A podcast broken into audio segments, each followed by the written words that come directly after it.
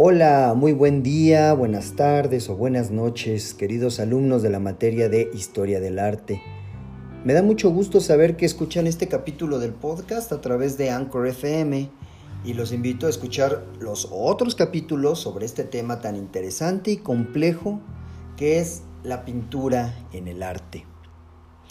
Hoy hablaré de un tema que causa muchos dolores de cabeza a los críticos de arte y personas como nosotros que buscamos el hilo negro en donde pues todo es de color, pero que sabemos que es importante localizar y engrasar esas bisagras de las puertas de arte para poder comprender y deducir el objetivo de tantos pintores que exploraron y delimitaron un cambio histórico en el arte.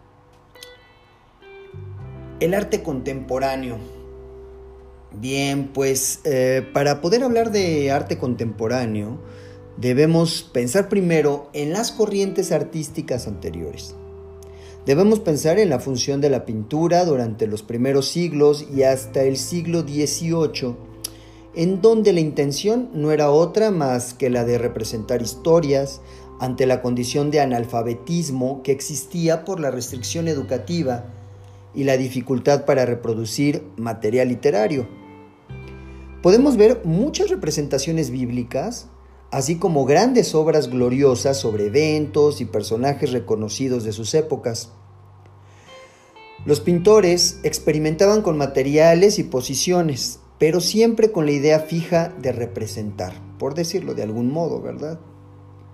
Pero, mm, ¿qué sucede con la llegada del arte moderno que inició con una representación sobre los adelantos tecnológicos de la época.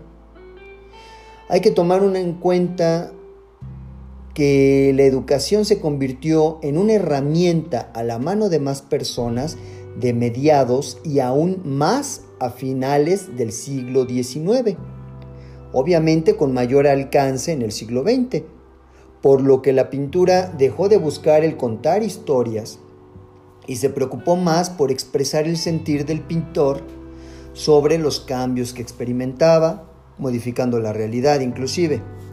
Eh, es así que tenemos eh, una serie de corrientes artísticas dentro del arte moderno. Por ejemplo, el cubismo de Picasso y el surrealismo, con su mayor representante que fue Salvador Dalí. Pero en 1917, el arte aceptó a un representante artístico que pensaba que el arte no era arte y que nada existía. Este personaje tan extraño, tan especial, es Marcel Duchamp, un rebelde del arte que se atrevió a utilizar un urinario como un objeto de arte, a lo que nombró como arte objeto. Imagínense nada más. Es aquí en donde inicia un cambio importante en el arte, pues el espectador tiene la libertad de decisión en lo que observa. Ya no estamos hablando de una representación de una historia, ni siquiera de un sentimiento. Es un algo que cada persona va a tomar con un sentido diferente y personal. Pero a pesar de este acento en la historia del arte, Muchos pintores continuaron representando con técnicas diferentes y buscando expresar su sentir. Es así que tenemos muchos pintores todavía después eh, dentro de esta eh, corriente del arte moderno. Pero fíjense que no es sino hasta 1960 que el artista retoma todas estas ideas modernistas y decide de algún modo a seguir las ideas de Duchamp. Es aquí que surge el arte pop, representado por Andy Warhol, quien se atrevió a expresar y manifestar sentimientos a través de técnicas utilizadas para la reproducción masiva.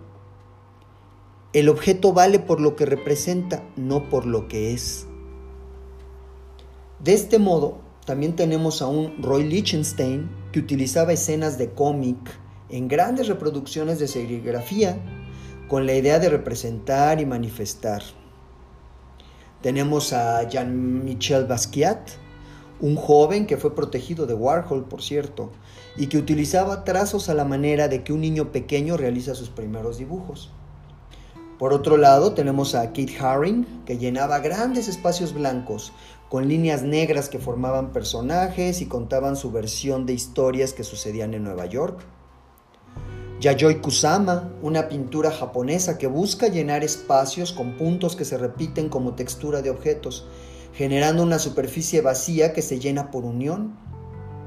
Y así, desde mediados del siglo XX hasta nuestros días, hemos visto una gran cantidad de expresiones artísticas que experimentan con códigos de programación, videoarte, cuerpos pintados, graffiti y una infinidad de técnicas que buscan captar la vista del espectador con sus representaciones del mundo que nos rodea.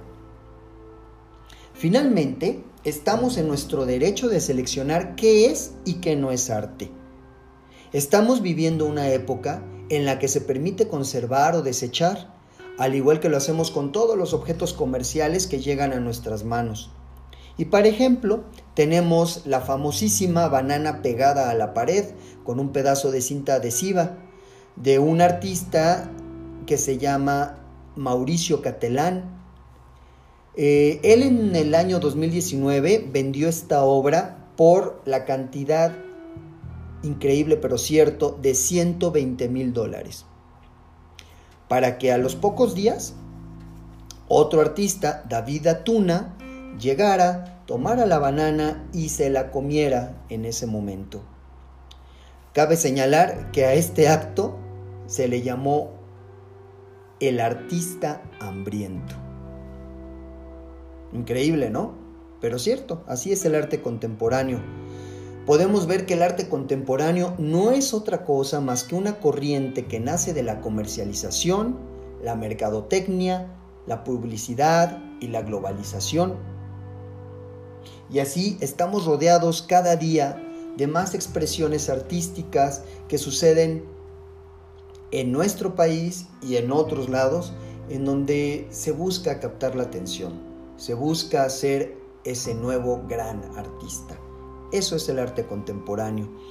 Los invito a escuchar eh, los otros podcasts en los que voy a hablar más acerca de estos personajes del arte contemporáneo que nos invitan a reflexionar sobre nuestra realidad. Mientras tanto, les agradezco mucho su atención y nos vemos muy pero muy pronto. Muchas gracias, hasta luego, bye.